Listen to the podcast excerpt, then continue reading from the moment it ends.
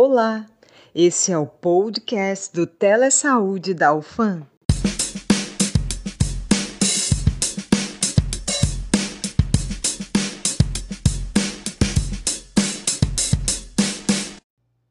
Fala galera, tudo bem com vocês? Estamos em mais um episódio, mas dessa vez as coisas estão um pouco diferentes. Para quem não me conhece, sou a Rebeca, estudante de enfermagem e faço parte desse projeto desde 2021.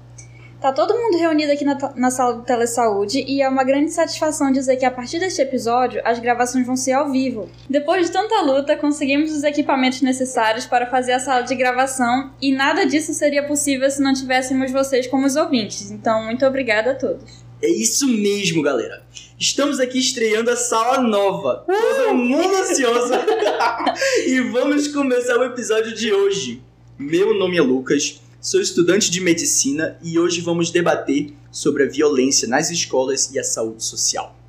Boa tarde, pessoal. Eu sou o Fabrício, também sou estudante da medicina e o episódio de hoje vai ser muito especial, vai ser muito diferenciado. Nós vamos fazer uma roda de conversa e para isso nós convidamos o ilustre aqui, professor Cícero, professor da psicologia aqui da UFAM, e ele vai nos ajudar a entender melhor sobre esse tema de hoje. Então, por favor, professor Cícero, se apresente, seja muito bem-vindo ao podcast da saúde. Bom, pessoal, primeiro quero expressar assim minha gratidão né, a vocês por estar é, tá aqui, né, por terem me convidado, porque sempre é um desafio, sempre é, é uma forma da gente também estar tá buscando novos conhecimentos, né? E eu gosto né, de ser professor por isso, estar tá sempre aprendendo, né?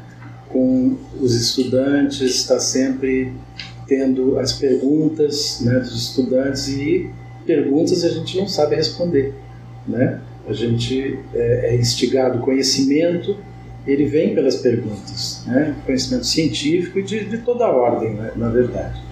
Então, primeiro essa expressar essa gratidão a vocês, né, por terem me convidado. E, bem, meu nome é Cícero Guela Fernandes, sou professor de psicologia da, da Faculdade de Psicologia da, da UFAM, né? E me formei em 83 pela Federal do Rio Grande do Sul. É, depois fiz especialização em Ciências Políticas pela UBRA, em 93. Em 2005, é, mestrado em Educação pela UFAM e 2011 doutorado em psicologia num DINTAS, né, doutorado interinstitucional com a USP de Ribeirão Preto, né, em psicologia também, doutorado. Bem, minha apresentação é isso, né? Então, gente, a relevância desse tema que a gente trouxe aqui para vocês é justamente porque desde 2011 a gente vê que o Brasil tem sido palco de diversos ataques eh, violentos em escolas, que tem gerado uma preocupação muito grande em pesquisadores e em autoridades. O primeiro ataque registrado aqui no nosso país ocorreu em 2011, no dia 7 de abril, na escola Tássio da Silveira, no Rio de Janeiro, onde um ex-aluno que foi entrou armado e matou 12 crianças e feriu outras 12 pessoas. Sim, desde então houve pelo menos 16 ataques em escolas nos últimos 20 anos, em 2022 e 2023, inclusive, o país já registrou cinco ataques com mortes em instituições de ensino, totalizando 52 pessoas assassinadas desde 2011. Especialistas apontam que a ideologia violenta é estrutural no país e que esses fatores, como falha de políticas públicas efetivas para lidar com a violência e a predisposição de alguns indivíduos em se colocar em situações de risco, contribuem para esses ataques. Então, como a gente tem visto nos últimos meses, houve um surto de ataques nas escolas. Tanto as de ensino fundamental e médio quanto algumas universidades tiveram que mudar suas atividades com medo que algo acontecesse, e achamos interessante abordar esse tema, até porque não é de hoje que isso vem acontecendo. Ao longo dos anos, a TV tem reportado vários casos de, de tiroteios, facadas e diversas formas de agressões dentro das escolas. Mas o porquê que isso vem acontecendo? Ao que sabemos, Existem vários fatores que levam uma pessoa a fazer esses atos de violência, mas hoje vamos abordar alguns desses fatores, como reagir a essas situações e como isso pode ser evitado. Agora, professor, o senhor sendo uma pessoa mais velha daqui, a gente queria muito saber como é que a, como é que o senhor vê essa questão da, viol, da, da violência no seu tempo e como o senhor vê que o que mudou em relação à violência da sua época para hoje em dia. A gente quer muito ouvir isso. É, então, é, esse tema da violência, né, eu acho que é um tema bem complexo, né? É, eu quero é, primeiro começar falando assim como é que eu entendo, né, o que, que, que é violência, né? É, e, e, depois é, responder a tua pergunta, tá? Se eu me perder, me lembra, tá? É, então, eu entendo que violência é qualquer é, é, qualquer ação né, que prejudique alguém, né? Então, ele pode ser, é, claro, uma violência física, uma violência verbal, né? Mas pode ser simplesmente uma é, é, uma exclusão, não é? Por exemplo, um preconceito. Né? Preconceito é um tipo de violência. Né? É, então eu vejo assim que se a gente for pegar pela história da humanidade, pegar antropologia, sociologia, né, que eu acho que precisa muito na nossa formação, né, no Brasil, é, a gente percebe assim que o, o, começa a violência no patriarcado, né, ou seja, no momento em que é, o homem se acha superior à mulher né, e começa a discriminar a mulher, aí eu vejo que há um surgimento social, estrutural da violência. Né? E, é, embora a gente veja assim que, que etnias, né, por exemplo, os povos originários, mesmo tendo patriarcado, são, são muito mais evoluídos socialmente, ao meu ver, do que nós uh, da sociedade industrializada, né? É, mas eles têm a violência do patriarcado, tem esse problema. Né? Agora, claro, com a sociedade de classes, então, bem, as classes sociais, aí o advento das classes, bom, aí torna possível a escravidão, né? É, e, bem, daí, daí vai, né? Depois feudalismo, capitalismo, então nós vivemos numa sociedade que ela é excludente, né? ela discrimina as pessoas. Né? Então esse, é, essa é uma, uma questão que é importante que a gente possa é, buscar entender. Né? Tem é, teóricos, né, principalmente filósofos, que colocam ah, como se o ser humano fosse violento, né? como se o ser humano fosse é, é, competitivo, né, quer dizer, por natureza. E uh, eu não concordo com essa concepção, assim como tem a concepção do Rousseau também, do homem bom, que o homem nasce bom e que a sociedade corrompe. Eu entendo que o ser humano é um ser histórico, né? então ele, tanto ele, uh, pela sua história, ele pode ter, ter se transformado numa pessoa violenta, e também pela sua história ele também pode se transformar né, de, de uma pessoa violenta uma pessoa pacífica, né? E pode ser, inclusive, alguém que vai ser uh, alguém que vai propagar a cultura da paz, né? Por ter justamente uh, percebido, se entendido, né? Uh, de por que, né, que ele era violento, né? E como isso prejudicava a todos, a ele mesmo, né? Então, quer dizer, é um trabalho muito desafiante, né? Mas é possível. Não sei se eu consegui responder alguma coisa da tua pergunta. Não, ficou ótimo. Mas o senhor consegue perceber que a violência dos tempos para cá, principalmente em escolas, está cada vez Sim.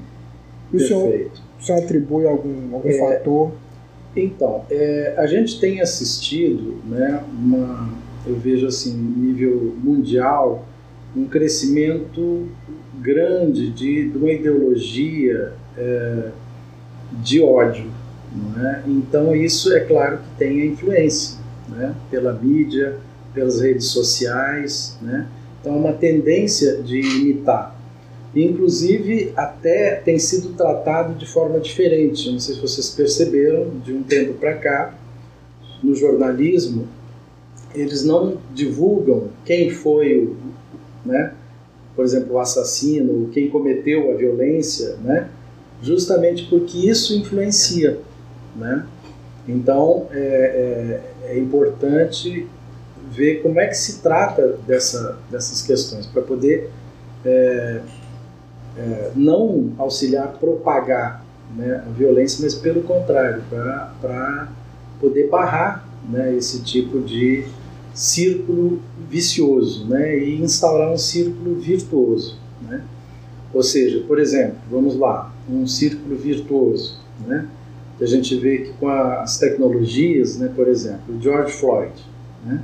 O assassinato do George Floyd, aquela violência terrível que foi cometida nos Estados Unidos, houve um movimento que, ao meu ver, em nível mundial, é muito positivo de manifestações contra a violência, contra o assassinato dele, até no Japão, que eu não tinha ouvido falar ainda, não sei se vocês tinham. Não, da minha parte não. Né, de ter manifestações até no Japão de apoio, de solidariedade né, é, ao George Floyd, né, e de punição aos, aos responsáveis. Então, hoje em dia, a gente vê aqui o caso desse, do, daquele uh, Brennan, não é? que, que violenta, é, violentador e, e enfim, né, assediador, e a repercussão que teve, quer dizer, as mulheres estão tendo mais coragem de enfrentar né, a violência, e isso está repercutindo, cada vez que uma se manifesta, aparecem outras, e isso reforça né, a, o, o caso de, é, de buscar justiça, porque antes as pessoas ficavam muito caladas também, pelo, por medo, né, e é, a pessoa não queria se expor e achava que não ia acontecer a justiça. E hoje em dia as coisas têm sido diferentes. É, eu sou acostumado a ficar tipo, navegando em Twitter, em fórum e assim. É, com as pesquisas que eu andava fazendo a respeito desse tema, eu vi que as pessoas se articulavam justamente baseado nisso. Não vamos dizer quem foi, não vamos veicular a imagem de quem foi e nem o que ele fez, porque a ideia justamente nos subfóruns é de que as pessoas é, transformem isso como um troféu. Eles viram mártires e eles é, se vangloriam disso. Por exemplo, no caso de Columbine, nos Estados Unidos. Columbine é, virou um marco, todo mundo sabe quem é, sabe o rosto dos rapazes, o nome dos rapazes. E aqui no Brasil, o que eu percebi é que eles tentavam fazer o mesmo. E aí as pessoas nos fóruns foram se articulando, dizendo: não, não vamos fazer isso, não vamos colocar fotos, não vamos colocar rosto nem nome. Por quê? Porque vira uma espécie de troféu. E aí, professor, eu queria enganchar é, sobre essa questão da influência da mídia e dos históricos nos Estados Unidos. Como é que você pode falar a respeito disso pra gente? Olha, eu acho que tu falaste já melhor do que eu poderia falar. né? Obrigado, e Vocês assim são bem, bem informados. Isso aí é muito, muito legal, né? Quer dizer que a gente vê assim que, por exemplo, na, na época que não tinha internet, que não tinha redes sociais, né? Ou seja, na época da, da minha juventude, né? O que que era? Era televisão, basicamente. Né? Embora tivesse rádio, a gente também quase não ouvia rádio. Né? E tinha literatura, claro, né? se, se lia né? também jornais e coisa e tal, mas era mais era televisão. Né? E é, a informação, assim, o volume de informação que, que vocês têm hoje em dia, que a juventude tem, é muito impressionante. Né? E, é claro, tem sempre a questão de separar o joio do trigo. É importante buscar é, ver o que, que é fake, o que, que é mentira, o que, que não serve, né? E o que, que serve, o que, que é importante, o que, que é saudável, o que, que enriquece né, a vida humana, né? O que é a favor da vida, né? E é, eu, assim, tenho uma, uma percepção, é, eu não sei se é realista ou se é otimista, né? Mas assim, o que eu vejo é que tem muitas pessoas que têm uma concepção, principalmente mais antigas, uma percepção pessimista, né? Que dizem, por exemplo, ah, porque o mundo está piorando, porque no meu tempo não era assim, porque não sei o que, lá, lá, lá, né? Eu entendo que é o oposto, Né? Eu entendo que a, a humanidade, de conjunto, está evoluindo. Né? Se a gente for ver a própria questão dos direitos humanos, né? que surgiu lá na, na ONU, se eu não me engano, em 48. Eu sei que foi pós Segunda Guerra Mundial, né? Então, a, a, luta pelos direitos humanos, ela está cada vez maior, está cada vez se ampliando mais, né? Em defesa das pessoas é, é, que são excluídas, né? Das pessoas que são discriminadas, das pessoas que sofrem violência, né? É, seja mulheres, seja pessoas pela, pela questão de, de cor, né? de etnia, seja por, por questão é, de orientação sexual também, de gênero. Então, ou seja, está havendo um, uma, uma ampliação dos movimentos né, de defesa das pessoas. E eu vejo que a juventude é muito saudável nesse sentido. A juventude não aceita mais discriminação. Mas é claro que aí a gente né, vê as notícias também daqueles que, é, digamos assim, é, da minoria, né? E aí ela parece às vezes que é muito expressiva, né? Porque aparece muito, né? Aparece nas redes sociais, aparece na mídia, né? Coisa que não aparecia antes. Né? Mas no entanto, é essa, essa, esse aparecer, né? É uma coisa que é importante. Por exemplo, quando chega num quarto escuro, né? Quando se acende um, uma, uma luz, uma, uma vela, um fósforo, não é? O que, que a gente vê? Quanto, quanto mais forte é essa luz, mais sujeira a gente vê, não é isso? Quer dizer, é necessário que se veja a sujeira para poder limpar. Né? Então a sujeira eu diria que é isso. É o ódio, a, discriminação, né? quer dizer, as violências que, que, que existem. E, e, a escola, então, não está livre disso. Né? E eu vejo até que a escola, inclusive, ela, ela já é violenta, né? lamentavelmente né, que deveria ser, assim como a família também, né? Ah, porque há, tem pessoas que endeusam a família, mas na família que se vê que há mais violência, né? Que há estupros, inclusive, não é? Então isso está aparecendo. Isso é importante que apareça. É triste, claro que é. Né? Quem é que gosta de ver sujeira? Quem é que gosta de ver é, coisa negativa, coisa prejudicial? Né? A gente gostaria que tudo fosse belo, né? que tudo fosse harmônico, que houvesse né, uma paz no mundo. Né? Mas, como não há, então é importante que se veja os problemas para poder resolver. É, professor, eu acho que essa sua associação né, ao quarto escuro foi muito interessante porque, pelo menos eu vejo assim, com as pessoas mais velhas com quem eu falo, que elas falam muito, ah, na minha época não tinha isso, ou na minha época, por exemplo, sobre saúde mental, casos de depressão e ansiedade, exemplo, né? A gente vê muito falar sobre isso hoje em dia, e aí elas sempre falam, ah, antigamente não tinha essas frescuras. Eu acho que tinha, mas não era divulgado, não era visto como um problema Exatamente. naquela época. Então, achei perfeita essa associação queria fazer uma pergunta para o senhor. Sim. É que a gente vê que cada vez mais está sendo jogada essa luz da sociedade sobre esses, esses discursos moralmente é, errados, mas ainda assim a gente vê que tem uma parcela da juventude que se sente seduzida por esses discursos violentos. Eu queria saber se o senhor enxerga um padrão que pode é, levar essa, essa juventude a esses discursos violentos. Tem algo que faz eles ficarem mais seduzidos a esses discursos violentos?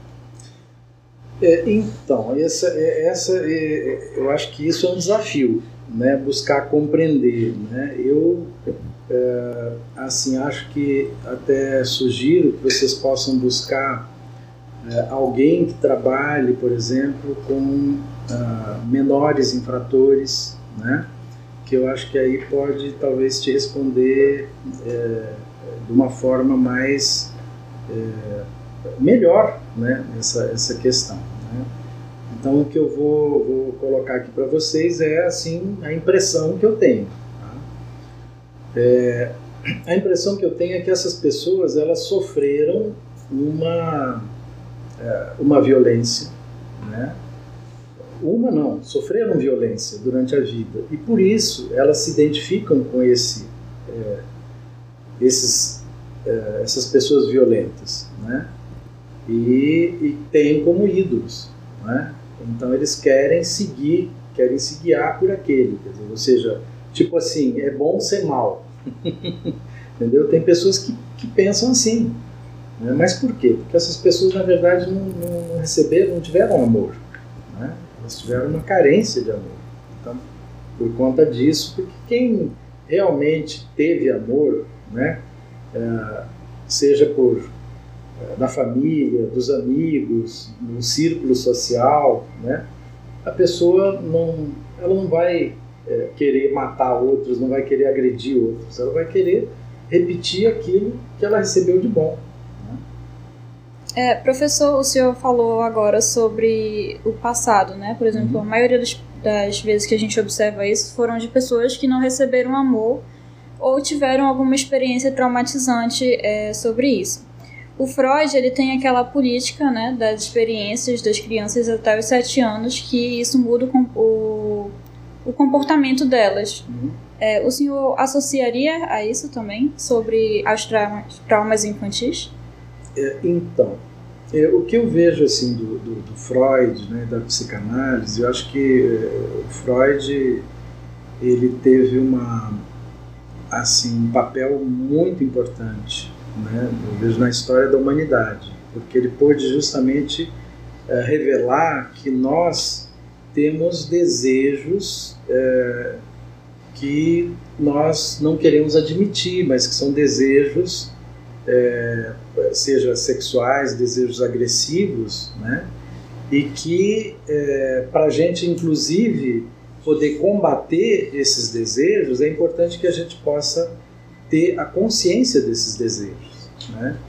Então, isso, eu acho que o grande mérito do, do Freud foi isso, claro, além do, de auxiliar as pessoas, porque as pessoas estavam tendo sintomas, né, principalmente neuróticos, né, e histerias e, e, e neuroses obsessivas, fobias, né, e as pessoas não conseguiam se livrar disso. Né? E, no entanto, com a psicanálise, Freud conseguiu auxiliar as pessoas a se livrarem desses sintomas. Né? E isso veio justamente a partir uh, da associação livre, o método que uh, foi descoberto, na verdade, por uma paciente do Freud, né? E que ela disse: Não, deixa eu falar que me vem na cabeça. Né? Pronto. Então é isso que é, foi a grande descoberta da, da, da, do método da psicanálise. E aí depois, bom, aí tem as teorias, né? Dentro disso que tu falaste, é, o Freud, o que ele fala basicamente é que a infância ela é muito importante, né, para a estrutura da pessoa. Né?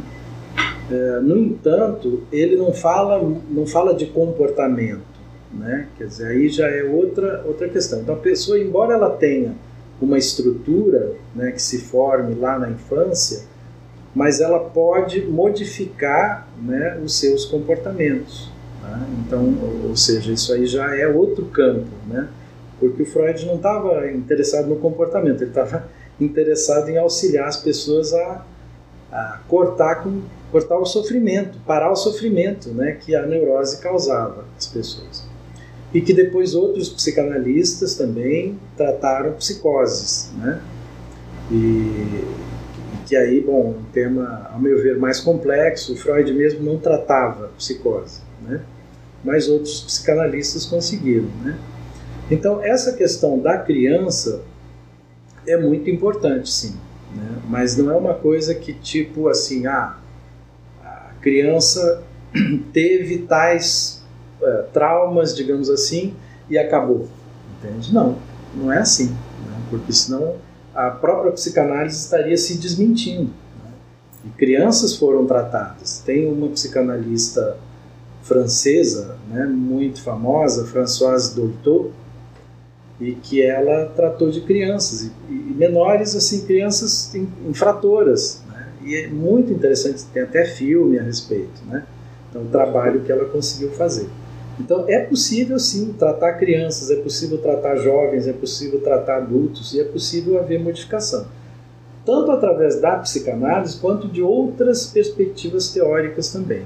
Né? Dizer, porque tem as psicologias, né? Dizer, a fenomenologia, por exemplo, uma perspectiva, uma abordagem fenomenológica, por exemplo, né? que pega muita coisa de humanismo, da Gestalt, né? também tem coisas assim fantásticas né? que auxiliam as pessoas. Uh, Victor Frankl, não sei se vocês ouviram falar, já que a gente está falando de violência, né? Saúde social. Pode falar. O Victor Frankl, ele foi prisioneiro de quatro campos de concentração nazistas né? e sobreviveu. E ele pôde, então, nos campos de concentração, é, confirmar a teoria dele. Né? Para vocês terem uma ideia, antes da, da Segunda Guerra, é, em 1928 havia um alto índice de suicídio em Viena, né? E ele começou a fazer um trabalho lá, né? Dar palestras, claro, toda uma equipe. Dois anos depois, não houve nenhum suicídio de jovens em Viena. Né? Então, mostrando assim, é, a, digamos, a, o poder dessa perspectiva dele, né? perspectiva do Frankl, que é chamado, ele chamou de logoterapia, né? É, é que ele diz o seguinte, que a, a motivação fundamental do ser humano é a busca de sentido na vida.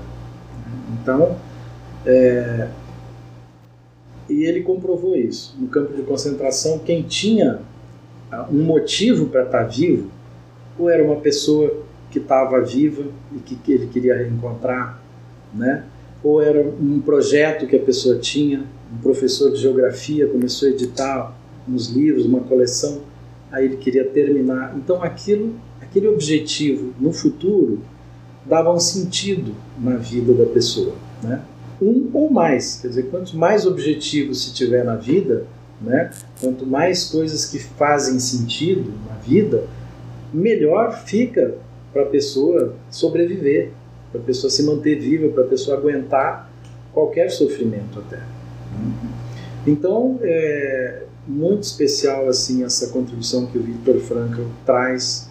E é uma é uma estou falando aqui porque para mim por exemplo modificou. Eu vim conhecer o Victor Frankl só em 2016 através de um professor que veio do Nordeste né Tiago Aquino e que falou a respeito do Victor Frankl. Daí eu comecei a comprar livros e tem muita muitas é, é, baixei muita, muitos artigos também tal. Então, coisas assim que eu acho importante que a gente possa divulgar e que são, eu acho que são antídotos, né? Que a gente importante que a gente possa semear esses, esse esse material, né? Que as pessoas possam então é, assim se pegar, né? Com essa, essa esse tesouro que existe, né? Para uma cultura de, de paz, de não violência é uma coisa que pode se fazer muito nas escolas também. Queria só fazer um comentário, levando em perspectiva o comentário que o professor fez. É, se a gente for revisitar a questão de Columbine, é, no, no anuário do, do rapaz que fez o atentado, ele falava justamente isso. Que ninguém gostava dele, que ele não era significativo para ninguém que estava ali, que ele era nada.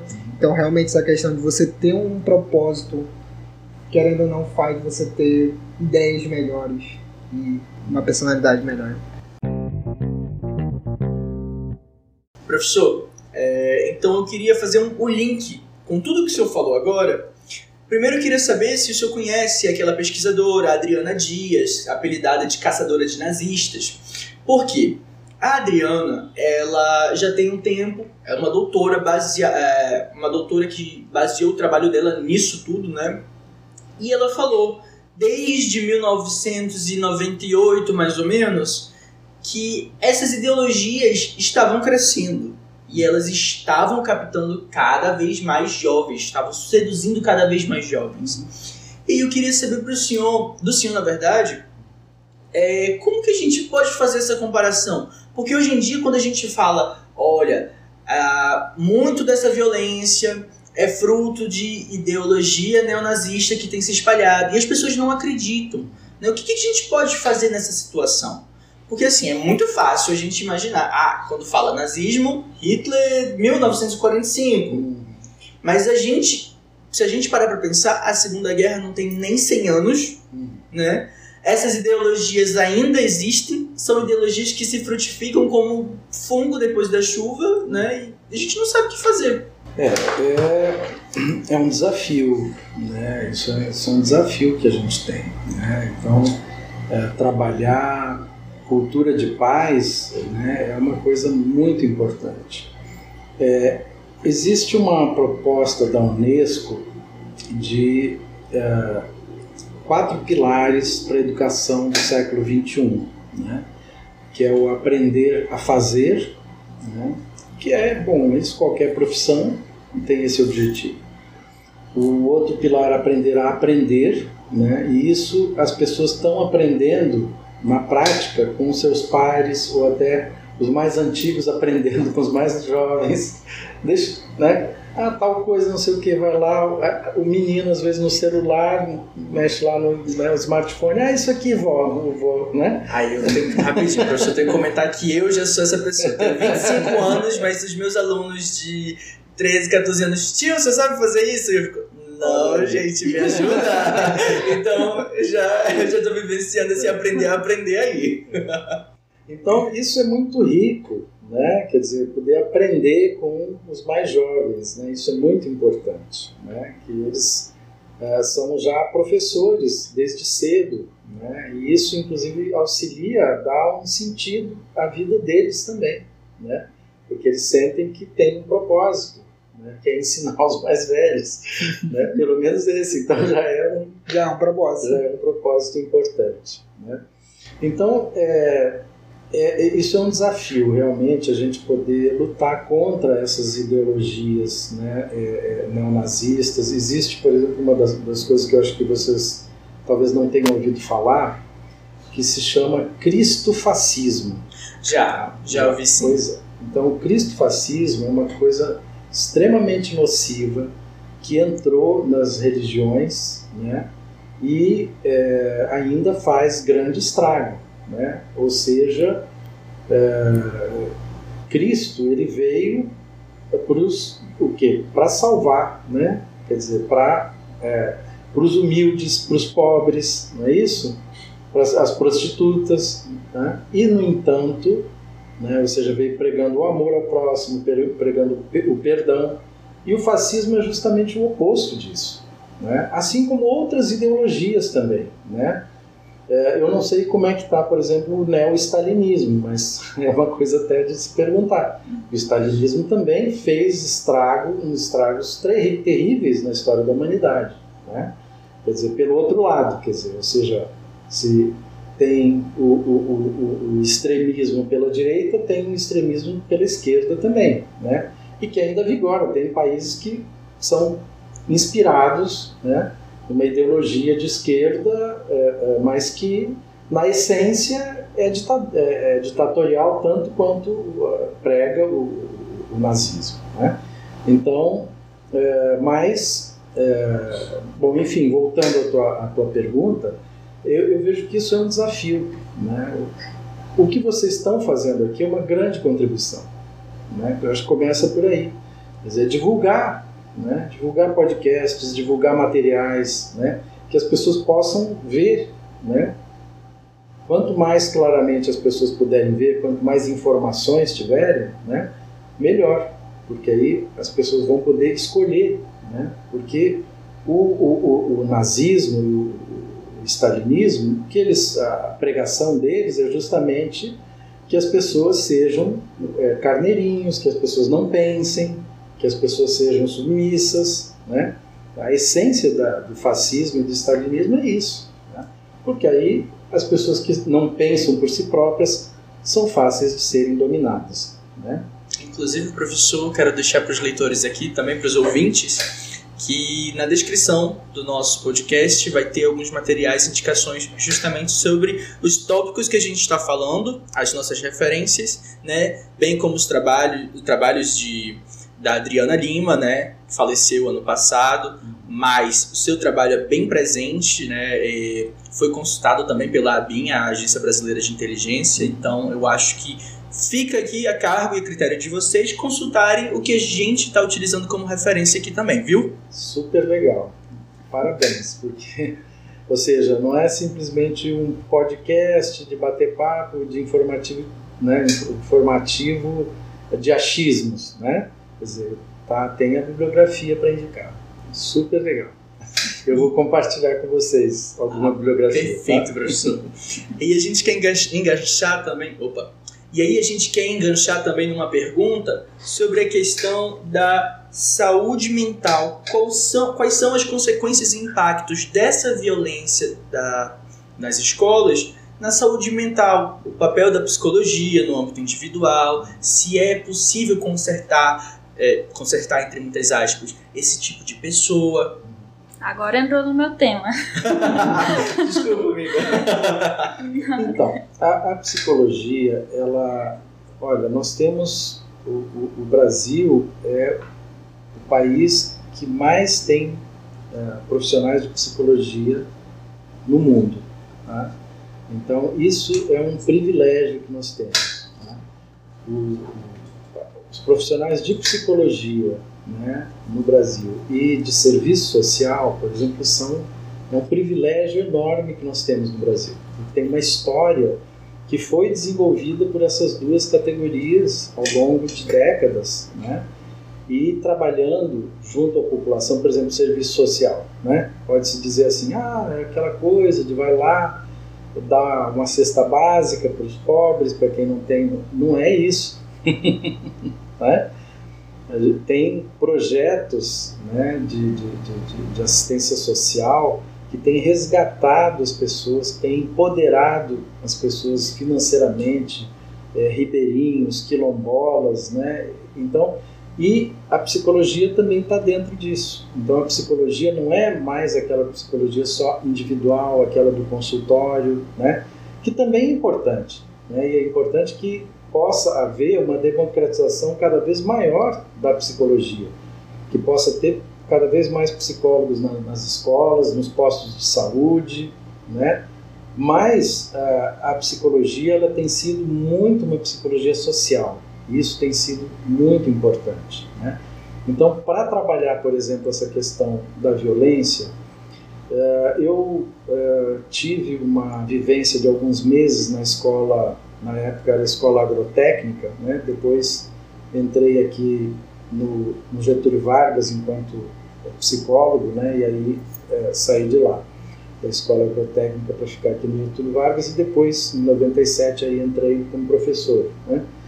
Mas na, na, época que eu tive aqueles meses na escola agrotécnica, que agora é IFAM do Zumbi, né? É, Campus CMZL. Como é? Campus CMZL. Perto de casa.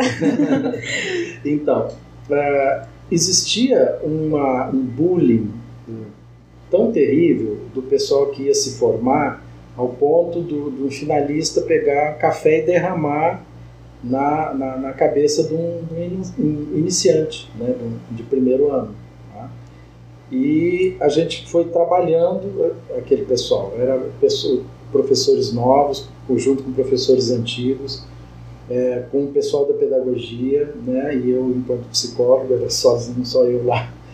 E a gente fez todo um trabalho com as turmas e tal. E depois é, eu reencontrei um daqueles professores, né, uh, uns anos depois, e ele me falou: Ah, sabe aquele trabalho que a gente fez com a turma? Agora, aquela turma que a gente começou a trabalhar lá no primeiro ano, está no terceiro ano, agora está diferente. Ou seja, aquele trabalho durante alguns anos e se conseguiu transformar, em vez de ser de ter aquele bullying, né, que existia dos, dos mais velhos com os que chegaram, né, tinha acolhimento, tinha uma, uma, uma é, enfim, não tinha bullying, era uma questão, né, uma perspectiva diferente, né, uma perspectiva realmente de, de paz, né, e então esse trabalho ele pode ser feito em todas as instituições, né? Em todas as instituições é possível ser feito. Mas continuando o, os pilares, né, da educação uh, para o século XXI da Unesco, né? O terceiro é, pilar é aprender a conviver, né? Então, e esse é isso que vocês estão falando do bullying, da violência, etc. E o quarto, que ao meu ver é o, é o mais importante de todos e que acaba englobando todos, que é o aprender a ser. Né? Então não adianta nada a pessoa até a saber conviver bem, né? saber aprender, saber fazer, mas se ela não aprendeu a ser, né? É, chega é, é, sujeito, por exemplo, tirar a vida, como teve um caso de um estudante de direito, né, que, que, eu, que eu fiquei sabendo, que eu dei aula para a turma deles em 98.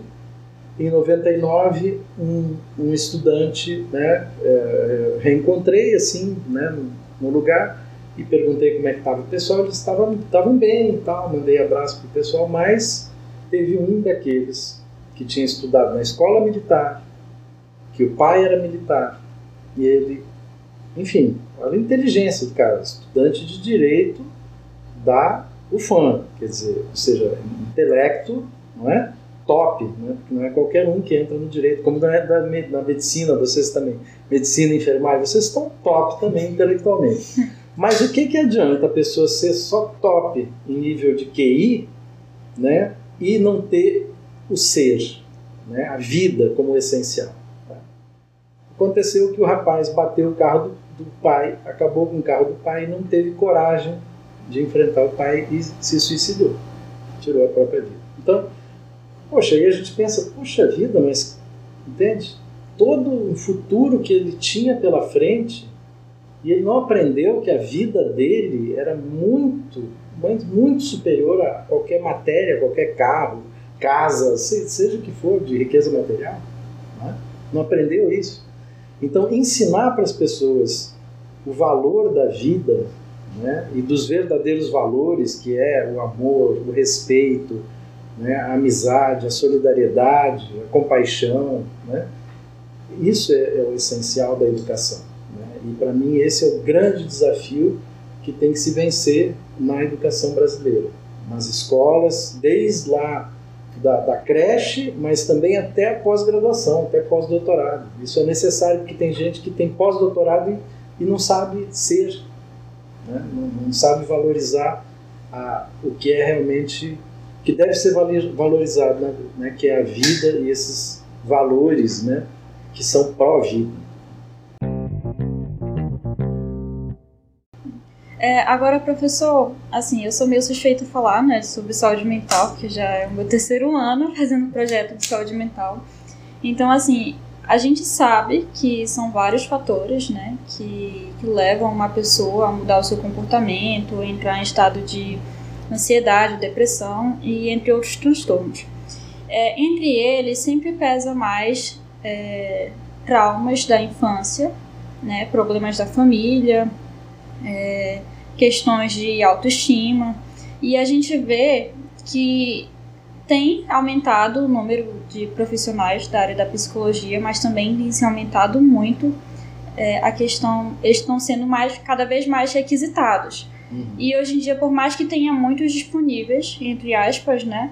É, às vezes as pessoas elas não têm como acessar, ou não sabem, uhum. ou às vezes está muito caro. É, nem todos têm a oportunidade de acessar um profissional. Uhum. E também a gente viu sobre essa saúde coletiva durante a pandemia, né, que houve o isolamento social, a gente sabe que os casos aumentaram, uhum. né, as pessoas elas ficaram mais histéricas, mais emocionalmente abaladas. E aí eu queria que o senhor me falasse é, qual a sua visão sobre essa violência e sobre essa atitude das pessoas pós-pandemia e como a saúde social ela tem influenciado nisso. Qual é o papel da psicologia sobre isso? É um grande desafio isso, Rebeca. Realmente, quer dizer, a pandemia é uma coisa que mexeu com, com a saúde mental, eu acho que de, de todas as pessoas, né? E como qualquer situação uh, de estresse, de sofrimento, né? É, é, natural que algumas pessoas consigam ter mais, ser mais resilientes, que consigam superar mais facilmente, mas uma grande parte também tem dificuldades para enfrentar. Então, daí a importância, Rebeca, de que a, os profissionais da, da saúde, né, porque falaste em psicologia, mas podem ser, é, tem, existe a, o trabalho da enfermagem, existe o trabalho é, é, psiquiatras, ou de, enfim, de diversos profissionais, mesmo de serviço social também, né, é, sem falar, claro, da medicina, é óbvio, uhum. né, que, que podem fazer um trabalho também é, coletivo, um trabalho em grupo. Né? Os trabalhos em grupo, eles são muito importantes. Né? Eles, eles têm uma, um, um poder de auxiliar um grande número de pessoas. Então, a própria psicologia, a faculdade de psicologia, teve colegas que fizeram esses projetos, né? É, atendiam online, faziam grupos, fizeram grupos também, entendeu? Então, só isso de ter uma rede das pessoas falarem de sofrimento, só isso já é terapêutico. Né? As pessoas terem esse espaço, verem que elas não estão sós, que elas estão sofrendo, mas tem os outros que estão sofrendo também. E aprendendo, porque aí aprendem uns com os outros, né? Os que já conseguiram descobrir alguma forma, né, ou aprenderam alguma forma uh, de, de superar, isso vai auxiliando também os outros que ainda têm dificuldade para superar. Então, esses projetos são muito importantes. Né? Agora, claro que é cada vez mais é, é, é necessário que haja, que o Estado realmente é, possa contratar profissionais. Né? Porque a gente vê que existe uma, uma carência muito grande de profissionais de saúde é, mesmo se a gente for pegar na área da medicina, né, aqui em Manaus, por exemplo, neuropediatra, é uma dificuldade para a população conseguir neuropediatra pelo Sistema Único de Saúde. Né? Então, é, é, esse trabalho é, de ter cada vez mais profissionais da saúde, né, é, é, também atendendo a população, só isso já é terapêutico, entende? Mesmo que o profissional não seja o objetivo dele tratar com psicoterapia, mas é um médico que atende, uma enfermeira, um enfermeiro que atende, né? ou é um, um assistente social que atende um usuário e escuta a pessoa, só isso às vezes já, já auxilia. Né? E, e claro, a orientação, que aí o profissional pode indicar um tratamento, pode indicar um grupo, Entende? Podem ser feitos projetos, como esse projeto fantástico que vocês estão fazendo aqui. Obrigado. Outros projetos podem e devem ser criados também, né? de trabalhar com, com grupos, né? que podem ser online. Uma das coisas que, assim, eu vejo que a pandemia uh, trouxe, uh, trouxe por quê? Porque antes já existia, mas era pouco utilizado. Era a utilização de recursos online, né? Então, os recursos online eles podem e devem ser utilizados. Tem gente, não sei se vocês sabem disso, tem gente que se beneficia mais de atendimento online do que é, presencial no, no, no, local, não é? Está no mesmo local com um profissional. Entende? Então, é, é muito interessante. Então, tem recursos aí. Isso pode ser usado. Diga. É, porque a gente estava falando sobre essa questão e a Rebeca tocou no ponto da saúde social. Hum. Me lembra um pouco, por exemplo, uh, eu acho que seja Max Weber, não, Emily, Emily, Duca, Emily Durkheim, uhum. que fala sobre a questão do adoecimento social. Uhum. Né? A gente pode cunhar mesmo esse tema, esse termo, saúde social, quando a gente fala dessas uhum. patologias sociais em que há o suicídio, há a violência exacerbada a violência é, até mesmo incentivada, inclusive, né? a gente pode ter, a gente já pode cunhar esse termo saúde social agora no século 21 num pós-pandemia, num contexto até mesmo de militarização das escolas, a gente pode chegar a falar desse termo? Eu acho que sim, né? Eu, eu acho que sim. O importante é que a gente possa sempre deixar claro o que, que a gente entende, né? Por exemplo, existe um movimento né, que é, eu até faço parte, o professor Sérgio Sócrates, que vocês falaram antes, ele, inclusive, acho legal que possam convidá-lo para ele falar também desse movimento. Anota né? aí já, tá? Anota aí a próxima indicação. e ele, esse movimento, ele, ele justamente vai contra aquela coisa de que existe muito, que está a serviço de indústrias farmacêuticas, não é? De querer colocar tudo como patologia é, física, não é? Médica, biológica, né? E a gente sabe que não é assim, ah, tô, é, fulano é transtorno de déficit de atenção e assim por diante, né? E aí, dá remédio. Então, não é assim, né? Então, existem sim as coisas que são biológicas que necessitam de medicação mesmo, né? Química. É, né? ainda bem que se tem essas medicações também, né? Mas tem que se examinar quais são os casos. Né? Tem casos que tem uh, que utilizar durante um certo período e depois desmama e pronto, né? Vai, continua só com psicoterapia.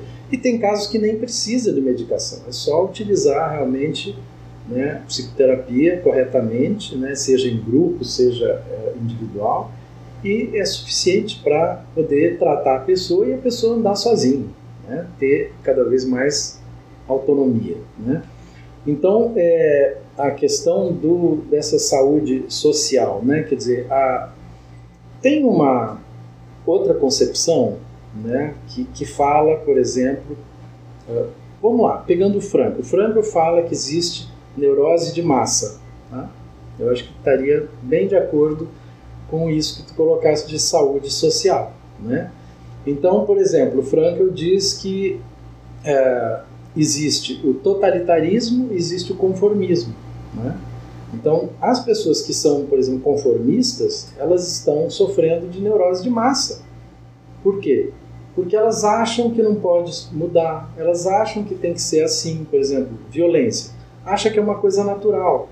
Entende? Uma naturalização mesmo. Então, exatamente, uma naturalização da, da violência, das coisas é, é, prejudiciais. Não é? Então, é, isso é um equívoco. Existe, por exemplo, a chamada psicologia transpessoal, que é outra que eu estou estudando também, que tem como um dos pilares o Jung, né? E, e, e, bom, enfim, eu acho muito interessante também. Ela fala, por exemplo, na normose, patologia da normalidade. Né? Quer dizer, o que, que é isso, a normose? É também a mesma neurose de massa que o Frankl fala. E essa questão é, é, que tu falaste aí, ou seja, as pessoas, digamos, se contaminam né, é, por, pela massa, não é?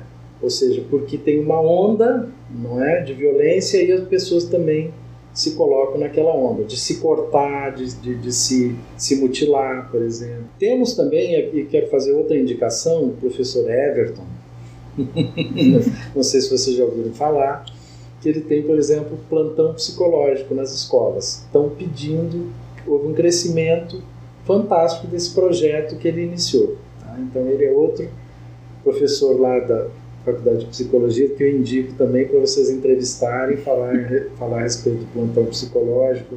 Ele teve um trabalho antes na, no doutorado, né, com mulheres com câncer, um trabalho muito especial também. Né? Então, tem muita gente trabalhando. Né? O que precisa é isso que vocês estão fazendo aqui, é divulgar, para ampliar esses projetos e, e e inspirar outras pessoas, né? Porque não necessariamente as pessoas precisam entrar nos projetos. Às vezes elas, com algum projeto que elas ficaram sabendo, elas de repente, puxa, eu vou criar um projeto assim, né? Com pessoas com TEA, né? Transtorno do espectro autista, pessoas com é, esquizofrenia, pessoas, enfim, né?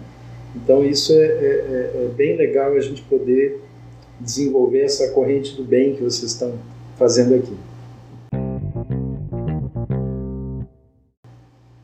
Eu queria só pedir, um, na verdade, um conselho do senhor como mais velho, e aqui temos vários futuros profissionais da saúde, é, levando em consideração esse, esses casos violentos que a gente vem vendo nas escolas, como é que a gente pode identificar sinais, como é que a gente pode se precaver, até como profissional da saúde, porque eu acho que na sociedade, obviamente que todos os, os as profissões são importantes, mas sobre nós especificamente da saúde, vem uma responsabilidade a mais, porque é de cuidar do outro. Então eu queria saber do senhor, como é que o senhor identifica o que nós podemos fazer para evitar esses ataques futuros, essa violência futura? Então, essa tua pergunta é, é bem importante, porque a gente sabe que é, a prevenção ela é, é muito mais, é, inclusive economicamente, não é? é viável, não é? do que a, a, o trabalho curativo, não é?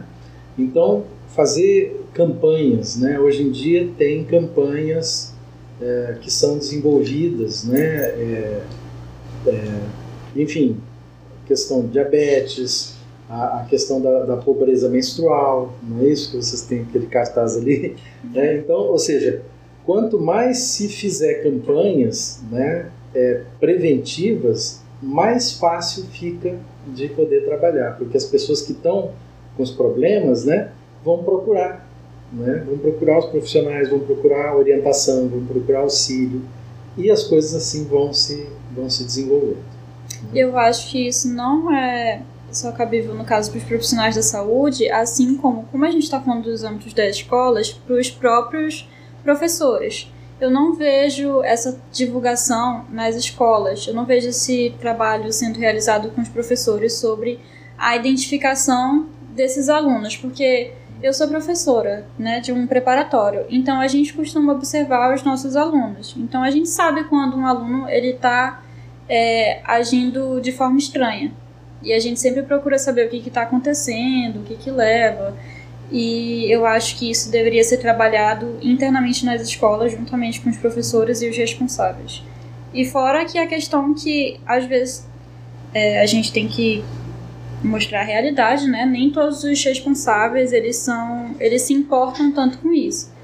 Então, acontece às vezes dos professores chegarem, olha, o seu filho está agindo de forma estranha, e aí o responsável ele não não procura compreender, né? ele sempre ou, ou ele vai agredir ou ele vai é, extrapolar, fazer algo que ele não deveria. O que o senhor pensa sobre isso, professor? Em forma como os professores, né, eles devem agir e como a gente deve conscientizar os responsáveis. É muito importante a tua, tua pergunta também. Olha, é, o ideal né, é que realmente a, as escolas possam ser, é, assim, ter equipes multiprofissionais, né, é, que possam trabalhar na prevenção. Né? Então, por exemplo, eu acho muito interessante uh, a Finlândia. Vou compartilhar com vocês também né, alguns vídeos. Né? A Finlândia ela era um país que começou a ter a primeira estrada deles de rodagem lá, asfalto, na década de 60. Tá? Era um país pobre, né? e que pelo trabalho que eles fizeram com a educação, houve uma, uma revolução lá. Né? Então, é, hoje em dia é uma das melhores escolas que tem no mundo, né? uma das melhores, perdão, um dos países onde é a melhor educação do mundo, né? é, em termos de índices de, de, de, corrupção, parece que é o terceiro país é, com menos corrupção no mundo, né? É, de índice de felicidade, né, que hoje em dia tem pesquisa a respeito, também é, é muito alto, sexto lugar, me parece, de inovação, quarto lugar e assim por diante. Né? E tudo porque eles fizeram um trabalho, entende? A educação lá é gratuita para todos. Então, é o, o filho do, do, do, do, do lixeiro né, junto com o filho do empresário na mesma escola. Entende? Não tem distinção. Então, começa por aí. Entende? Aí a gente vê uma não violência. Né? Quer dizer, um exemplo de não violência. Tá? E aí é, tem outras, né, outro, um outro vídeo maior que eu posso vou compartilhar com vocês também, também a respeito da, da Finlândia. Né? Eles diminuíram lá o número de provas, diminuíram o, o próprio período de aula, entendeu? Nossa, que tá? sonho! Pois é, então vamos ver por que será, entende? Né? Eles têm muita coisa centrada no interesse dos estudantes, o que desde a criança, o que, que ele quer estudar, o que, que ele quer aprender, né? E enfim, né? é, é, é uma, é uma, tem exemplos que a gente pode ver como a gente pode modificar a nossa educação. Só que eu acho, é, professor, que não se trata de realidades diferentes. Por exemplo, a gente é, considerar pergunta. a situação financeira do É. Brasil, no caso, a situação econômica da Finlândia. É, não, não é, porque lá era uma, era uma situação ah, pior do que a do Brasil, né, economicamente, entendeu? E isso é comprovado que tem, tem pesquisas que dizem que a, a educação, o, que se investe na educação retorna oito vezes mais, entende? Então, um real que se aplica na educação volta oito reais, entendeu? E eu, eu acho que é bem, é, bem razoável isso, é bem na minha opinião, essas pesquisas acho que estão corretas, sim, porque a gente vê isso. O que eu estou dizendo da Finlândia foi só um exemplo. Né? É necessário que a gente veja as diferenças, mas no Brasil já teve uma coisa parecida. Sabe onde? Chamado projeto da escola do ginásio vocacional, né? que foi é, liquidado pela ditadura em 68. Era um projeto piloto. É, jovens desde 12 anos, em que eles mesmos geriam. Eles tinham assembleias entende, na escola, eles que geriam a cantina, a matemática era em função da cantina, fazer as contas e tal, entendeu? Então, é, por que será né, que se acabou na ditadura militar? Para não pensar, porque era um projeto que ensinava a pensar. Né? Então, isso é possível, uma questão política, uma questão de vontade política realmente, de querer que a educação mude, que a educação ensine para o ser. Né? Ensinar para o ser é ensinar a pensar, né? ensinar os valores verdadeiros da vida.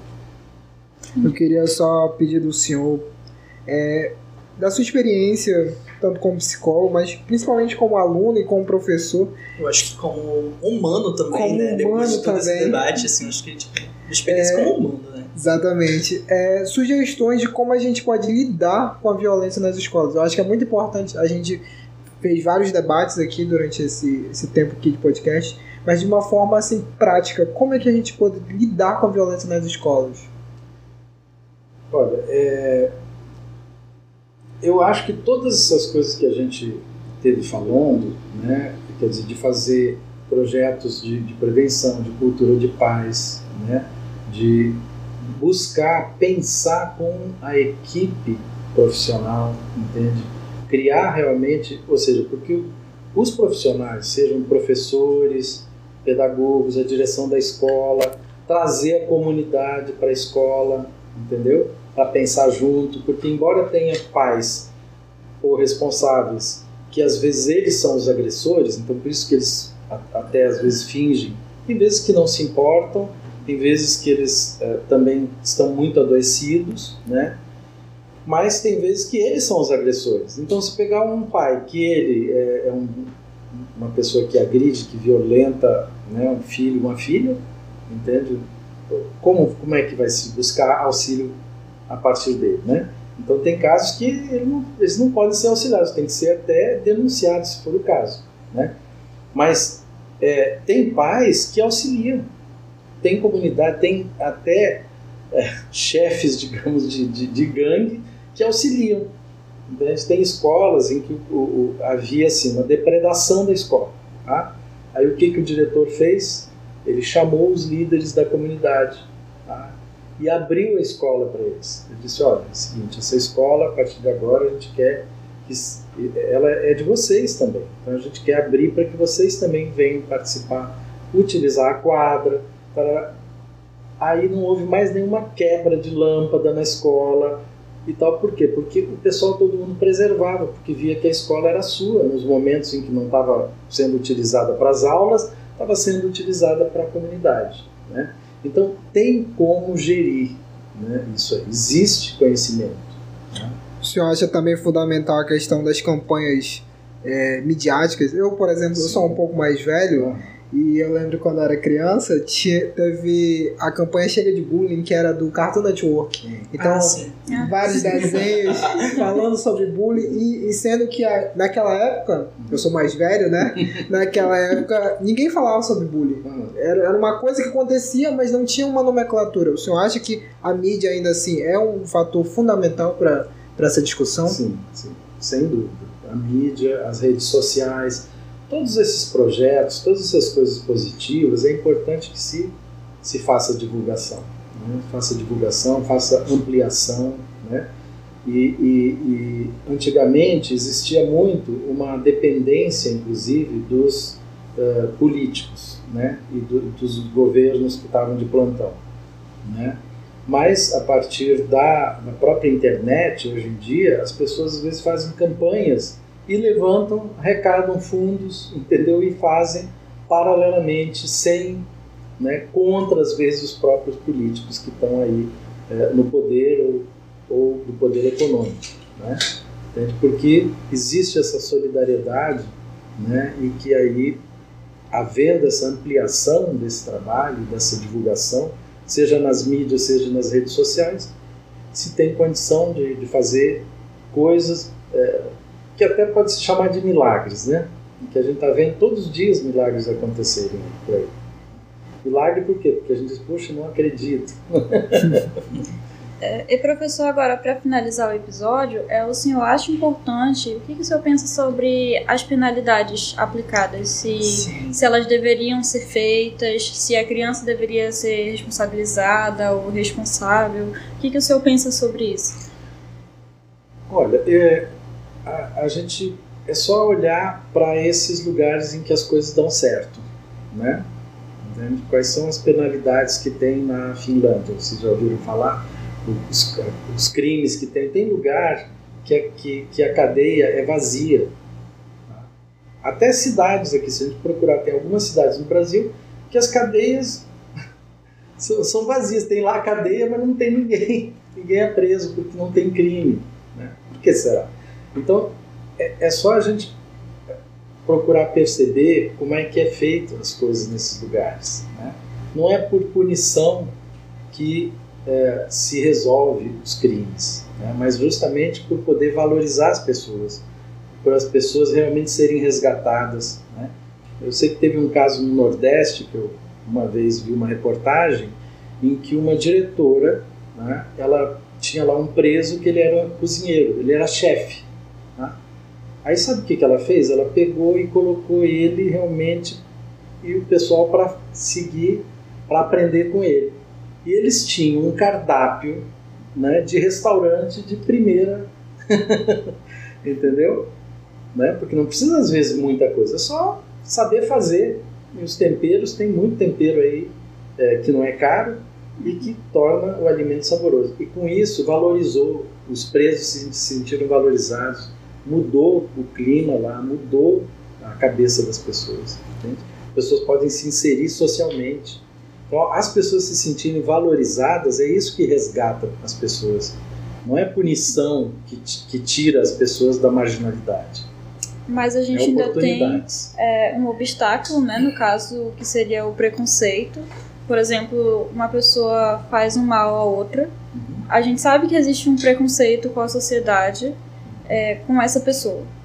E às vezes é, a maioria né, desses que cometem atos de violência, eles preferem ficar na prisão, uhum. porque eles sabem que lá é o lugar mais seguro, entre aspas, do que se ele for para fora. Que a qualidade de vida dele não vai ser boa por conta do preconceito. O que, que o senhor pensa sobre isso também? É, aí é uma. Essa questão aí, quem sabe seria uma reinserção em outro lugar, né? Tem pessoas que às vezes, uh, num lugar estão queimados, né, como se diz, Sim. e às vezes a pessoa até passou por uma transformação, né? Ela, às vezes ela mudou, mas os outros não veem, né? E tem muita gente que, por exemplo, até linchamentos que a gente vê na mídia, e depois que lincharam, viram que a pessoa não era culpada, ou seja, foram né, na onda de alguém que disse que o cara que era né, estuprador, era etc, etc, e não era, e mataram o cara. Quer dizer, então por isso que fazer justiça com as próprias mãos é, é uma coisa que não está na nossa Constituição, não está na lei. Né? Todas as pessoas têm direito de defesa, por mais crime mais hediondo que a pessoa é, tenha cometido. Né?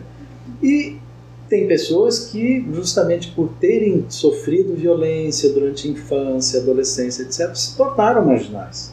Né? Será que essa pessoa não pode se transformar? Pode. Pode. Né? Não vou dizer que é fácil, não vou dizer que. Né? Mas é possível, e tem exemplos na história da humanidade, inclusive, mostrando que isso é possível. Né? E a questão é como fazer. Aí realmente cada caso né, é um caso de como inserir essa pessoa. Se for o caso de talvez, se ele está terminando de cumprir a pena, ele ser transferido para um outro lugar, de, sei lá, né? E lá ele ser inserido no, no trabalho, sair da, da prisão, né? Entendeu? Então, existem alternativas aí. É só questão da gente criar oportunidades. Isso é muito bom, deve ser trabalhado. Então a gente encerra o episódio aqui com chave de ouro, né? Acredito que os nossos ouvintes já adquiriram muitas informações, foram vários é, temas que foram abordados. Nós vamos disponibilizar o material para todos vocês. E é isso, só tenho a agradecer que Poxa, muito aceitou obrigado o nosso convite, foi muito bom, Muito foi uma conversa muito boa. Inclusive, foi maravilhoso conhecer o professor. A primeira vez que eu tenho contato com ele, nossa, um poço de conhecimento. Voz de conhecimento. Muito É, grato. Então é isso, eu agradeço muito a presença do professor. Acredito que os ouvintes tenham agregado muito ao conhecimento. E é isso, né? Muito obrigado. É isso, muito obrigado, pessoal. Obrigado por serem mais uma vez os nossos ouvintes fiéis. Contamos com vocês na próxima, no próximo podcast. É tchau, isso aí. tchau. Tchau, tchau. Grato.